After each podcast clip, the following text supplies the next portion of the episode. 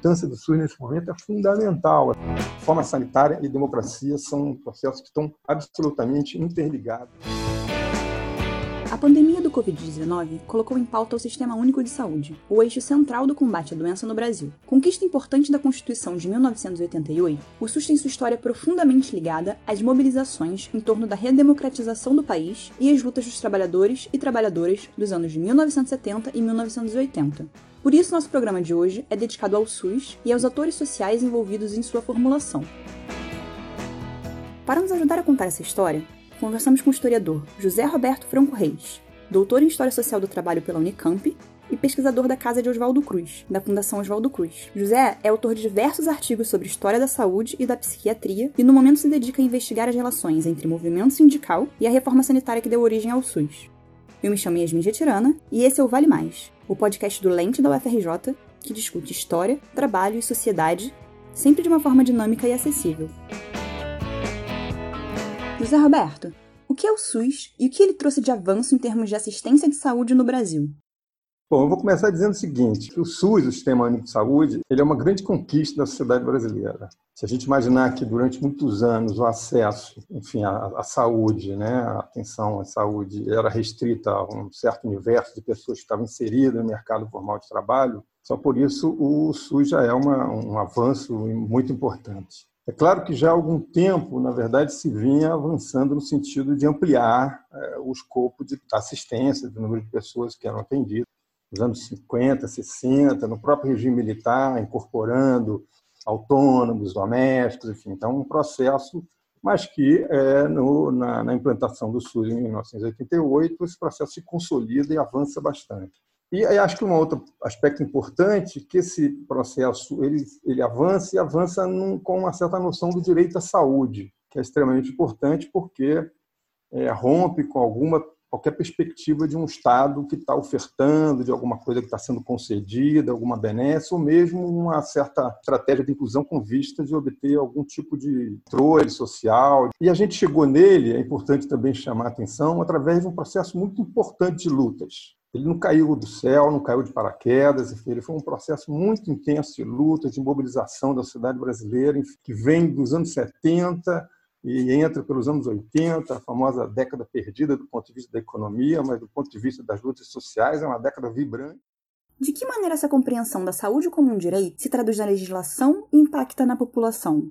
Eu vou fazer uso aqui de um trechinho da Constituição de 88, que é bastante esclarecedor, que diz o seguinte: é, o artigo 196 diz o seguinte: a saúde é um direito de todos e um dever do Estado, que é o trecho mais conhecido, é um pequeno trecho que é muito repetido, mas tem um complemento em relação a isso que diz o seguinte: é, o direito de todos, esse direito de todos estabelecido, ele será garantido mediante políticas sociais e econômicas que visem a redução do risco de doença e de outros agravos e o acesso universal e igualitário às ações e serviços para sua promoção, proteção e recuperação. O que, isso quer dizer, assim, que é importante? Que a ideia, é, propriamente direito à saúde, não se refere apenas a acesso a usufruto de serviços médicos propriamente ditos a recuperação da saúde, que é dita ali na, na, na, Constituição de 88, no texto constitucional, é um direito muito mais amplo que está relacionado ao quê? A garantia de acesso a serviços e bens que, de alguma maneira, sejam determinantes para uma determinada condição saudável. Isso quer dizer o quê? É aquilo que os sanitaristas identificam como concepção ampliada da saúde. Considera o quê? Que, para além do acesso a serviços e equipamentos de saúde, também, é, digamos assim, os determinantes sociais da saúde são fundamentais para se obter uma determinada condição saudável. O que são esses determinantes sociais da saúde? Saneamento, educação, assistência social, moradia, trabalho, transporte, enfim, um conjunto de, de bens, digamos assim, serviços, né, equipamentos de acesso à, à cidadania que, na verdade, conformam uma certa possibilidade do sujeito se afirmar né, com uma, uma, determinada condição saudável. Uma outra definição importante também é, no artigo 198 vai dizer o seguinte, que as ações e serviços públicos de saúde integram uma rede regionalizada e hierarquizada e constitui um sistema único, organizado de acordo com as seguintes diretrizes. Descentralização significa o quê? Que a base territorial é o município, porém com uma certa articulação entre, entre os municípios, né, para responder a um comando único e hierarquizado, porque vai ter níveis diferenciados de, de acesso à atenção à saúde, de níveis mais complexos a níveis mais simples, desde atenção básica a transplante, enfim, né, a cirurgias que são realizadas nos hospitais. O outro ponto que também está apresentado ali como uma diretriz é o atendimento integral, a ideia da integralidade da assistência, que é um aspecto importante, que ela envolve é, ações e serviços que são considerados tanto preventivos quanto curativos, tanto individuais como, como coletivos. Isso tem a ver um pouco com uma certa marca, digamos, uma certa clivagem histórica da assistência à saúde no Brasil.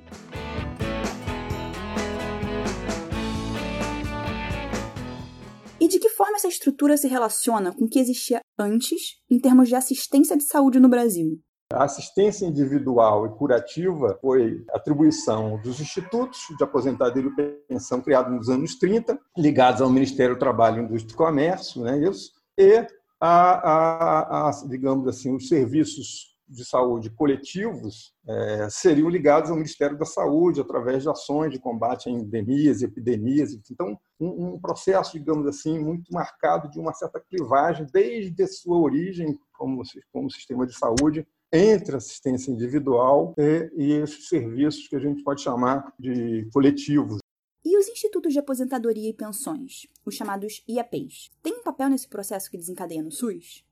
Os IAPs, né, estabelecidos nos anos 30, enfim, né, as categorias mais amplas de trabalhadores de determinados setores, IAP dos marítimos, IAP dos bancários, IAP dos industriários, eles são formados para oferecer pensão, aposentadoria, mas vão avançando no sentido de oferecer serviços médicos com certa resistência. A partir dos anos 50, 60, a gente pode dizer que esse processo ele avança no sentido de conformar efetivamente com uma atribuição dos IAPs à oferta de serviços médicos, de assistência médica. Até então, os IAPs eles contratavam serviços privados, obviamente, tinham estruturas, mas montavam muitas vezes ambulatórios. E ao longo dos anos 50 e 60, sobretudo, eles começam a investir muito em serviços próprios a tendência maior era você montar serviços próprios de assistência à saúde, vai de ambulatórios até hospitais. Os trabalhadores sempre tiveram uma certa resistência à unificação. A Lei Orgânica da Previdência de 1960 ela já permite uma certa unificação dos benefícios e serviços, mas não a unificação das estruturas dos institutos. Em 1966, com o regime militar, com a ditadura militar, a unificação do NPS. O avanço, digamos assim, das estruturas privadas de saúde é imenso você tem um incremento de pessoas, né? como eu falei, por exemplo, autônomos, domésticos, trabalhadores rurais, há algumas mudanças que vão acontecendo também, em 74, programa de plantação ele estabelece que, por exemplo, em situações de emergência de ambulatório, você não precisava ter carteira do, de, de trabalho para ter acesso a situações emergenciais, em pronto-socorro e tudo mais. Então, é um processo de ampliação. O governo militar, o regime militar, ele vai financiar abertamente os sistemas privados. Ele cria em 1974 um fundo de apoio ao desenvolvimento social, né, que investe muito em um financiamento elevado, entre 70% e 80% disso foi para financiar as estruturas privadas. E, nesse momento, também, a gente compreender o seguinte, está se estruturando no Brasil e no mundo um complexo médico empresarial, que é o quê? As estruturas de grandes hospitais, das estruturas de equipamentos de saúde cada vez mais custosos, a indústria de medicamentos cada vez mais poderosa também. Então, você observa um complexo médico empresarial sendo montado ali.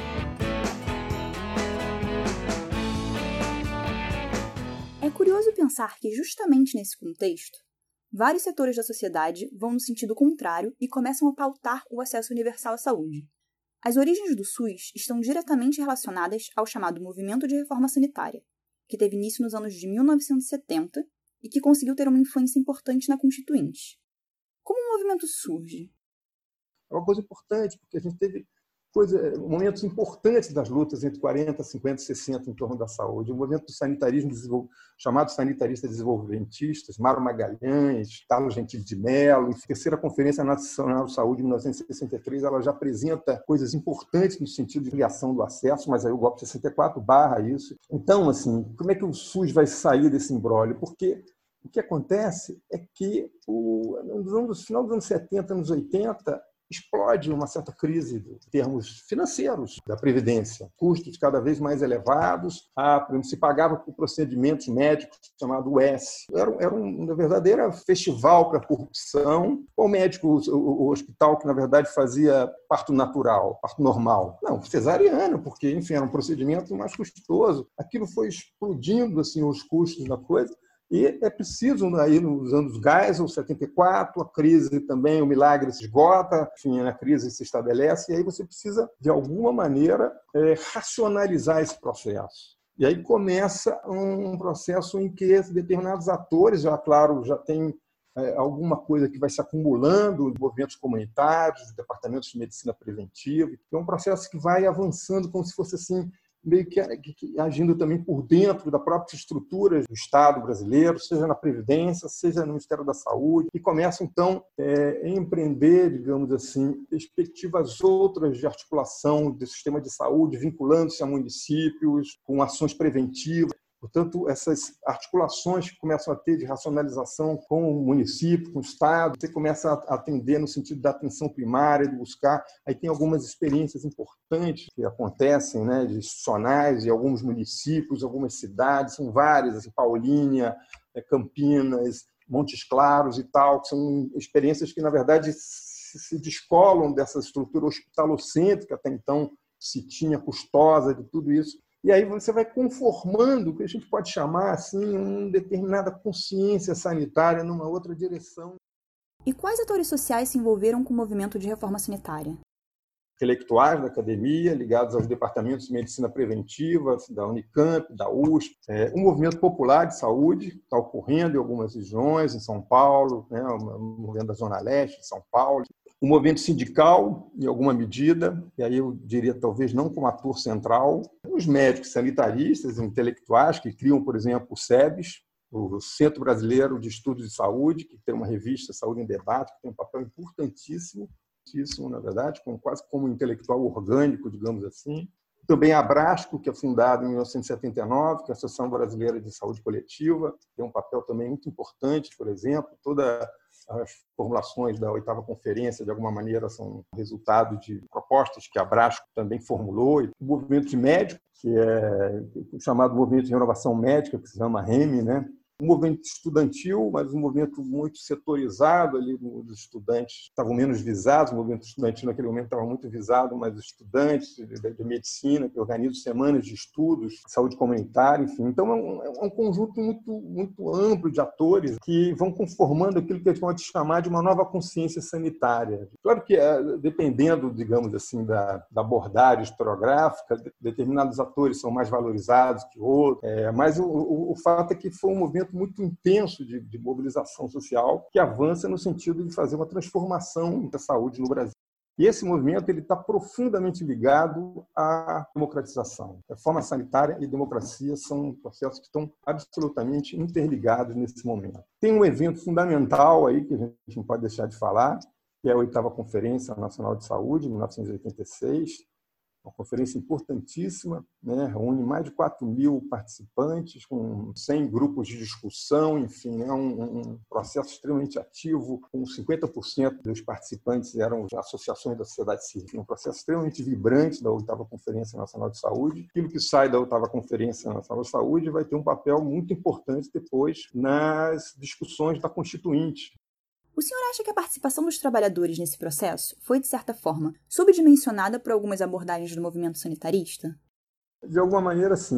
Algumas análises que você lê, que você percebe claramente que tem um certo enviesamento a partir disso que você está chamando a atenção. E, de fato, tem alguns estudiosos que chamam a atenção que, que essa questão da saúde do trabalhador, né, da luta por saúde nos locais de trabalho, é, empreendida pelo movimento sindical, seria uma espécie de elo perdido na construção do SUS. Esse, esse movimento de luta pela saúde nos locais de trabalho vinha desde 1978, a criação de comissão intersindical de saúde e trabalho, é, organizando encontros, debates, seminários, semanas de saúde dos trabalhadores, um processo vigoroso né, de discussão em torno da saúde no locais de trabalho, das, dos acidentes de trabalho, tudo isso. Só que esse, alguns estudiosos consideram que, na verdade, São Melo Perdido foi uma coisa que foi muito des, despercebida, desconsiderada pelos estudiosos e mesmo pelos militantes da reforma sanitária, que fazem a crítica do, do, do distanciamento do movimento sindical da, da, agenda pública da saúde do SUS. Então, haveria um certo divórcio, digamos assim, entre o caminhar do movimento da reforma sanitária e o movimento envolvimento dos trabalhadores pela saúde no trabalho seria um veio riquíssimo a ser explorado e alguns estudiosos têm trabalhado essa, esse tema, agora mesmo num número especial que saiu da revista Ciência Saúde Coletiva, lá da, da Fundação Oswaldo Cruz, um número especial sobre o SUS, que tem um artigo bastante interessante né, de, de uns estudiosos mostrando que, na verdade, houve um certo divórcio nisso.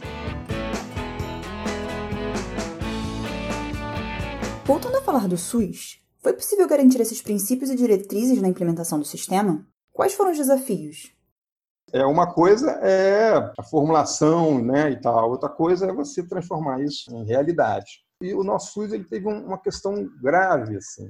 E que os anos 80, um ano de anos da reforma sanitária que resulta em 88 no SUS, ele se dá nesse processo em que Logo a seguir, nós vamos ter eleição em 89, vitória do Collor é, e um processo de avanço do neoliberalismo. Os princípios e diretrizes eles aparecem na Constituição, mas há, digamos assim, a, a efetiva vai para instâncias infraconstitucionais e tem que se haver imediatamente com é, um governo Collor que estabelece uma agenda neoliberal, uma agenda neoliberal que já avançava no mundo, né? Nós estávamos de certo modo numa contramão dessa agenda neoliberal. Margaret Thatcher, 79, Ronald Reagan, 80 nos, Estados Unidos, né? E a gente aí na década da, da, mobilização, isso passa a ter imediatamente problemas. A lei orgânica tenta. O Collor ele vai vetar vários vários artigos. É, o movimento sanitário, enfim, ele se organiza e rapidamente reage e no mesmo ano consegue, em 1990, uma, uma outra lei, 8 1142, que consegue derrubar muitos desses vetos. Na sua opinião, qual é o principal problema enfrentado pelo SUS? É, o, o, problema é relativo ao financiamento do SUS. O SUS, desde, desde sempre, foi basicamente subfinanciado. Nenhum sistema universal de saúde, particularmente como o do Brasil, com uma população de 200 e tantos milhões, ele tem os gastos per capita de saúde que o Brasil que se tem. Em geral, entre os gastos totais de saúde, a maioria dos países que têm eh, sistemas universais gastam em torno de 70% dos gastos de saúde são públicos. O nosso gasto está em torno de 40 e poucos por cento. Agora, tem uma coisa que eu acho que é importante falar assim ainda, é que é, a gente tem que entender o seguinte, que é, o, o, o, SUS, na verdade, é uma coisa que todos nós fazemos. O SUS está presente na nossa vida permanentemente, seja nos programas de imunização, seja enfim, em algumas situações de alta complexidade, por exemplo, transplantes, é o SUS que faz. Né? Os programas de DST-AIDS, é o SUS. A vigilância sanitária, a vigilância epidemiológica, tudo isso é o SUS. Na verdade, então, assim, não tem como a gente dizer que é, nós estamos usando o plano de saúde e estamos fora do SUS. Terminar, qual o impacto da pandemia do Covid-19 no SUS e nos próprios trabalhadores da saúde? A expectativa é, diante da pandemia é de que algumas coisas mudem. As mudanças elas teriam que ser mudanças que estão sendo sinalizadas no âmbito bem amplo, assim, em termos de transformações no nosso modo de vida, numa série de, enfim, série de aspectos, digamos assim, da, das formas de organização social. Do ponto de vista da questão da saúde, eu acho que a saúde ela vai ser valorizada, a saúde pública. Eu estava lembrando uma frase do um personagem do, do Saramago no ano da morte de Ricardo Reis, que ele diz que é, o mundo esquece tanto que nem se dá conta daquilo que esqueceu. Então, agora a gente está num certo clima assim, muito motivo né, em torno de, dessas questões, né, o papel da saúde, né, a importância do SUS nesse momento é fundamental. E agora, pandemia desse coronavírus, aí, do Covid-19, que eu acho que vai, então, é, é, servir, né, pelo menos nesse aspecto, para, de fato, é, valorizar a saúde pública, os trabalhadores da saúde, a importância dos trabalhadores da saúde tem sido muito, enfim, maltratados de uma maneira geral. Se a gente olhar, por exemplo, aqui o Rio de Janeiro, nossa, nossa cidade ali, né, a prefeitura, o modo como são tratados, por exemplo, os trabalhadores ligados às atenção primária, os agentes comunitários de saúde, que tem um papel importante, que é uma cobertura importante do Brasil hoje, tem algo em torno de 60, mais de 60% a 70% da cobertura da estratégia de saúde da família, né, que faz esse tipo de atenção primária, enfim, mas tem sido maltratado no sentido de trabalhadores que estão perdendo os empregos, entregue nas mãos de OS. É, a expectativa, pelo menos, é que haja uma certa valorização da questão da saúde, da saúde pública e da importância dos trabalhadores da saúde esse momento. Minha crença é um pouco essa. Transformações mais amplas, que também seriam expectativas que a gente imagina que poderiam também acontecer, afinal, estamos vivendo uma situação bastante dramática, vamos chamar assim, né? É, aí eu já não sei. Já não sei.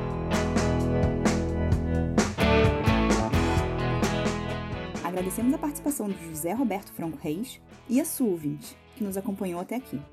Para aqueles e aquelas que desejarem se aprofundar no tema, o Vale Mais indica o livro de Sônia Fleury, Teoria da Reforma Sanitária, Diálogos Críticos. Não deixe de acompanhar o site do Lente para mais informações.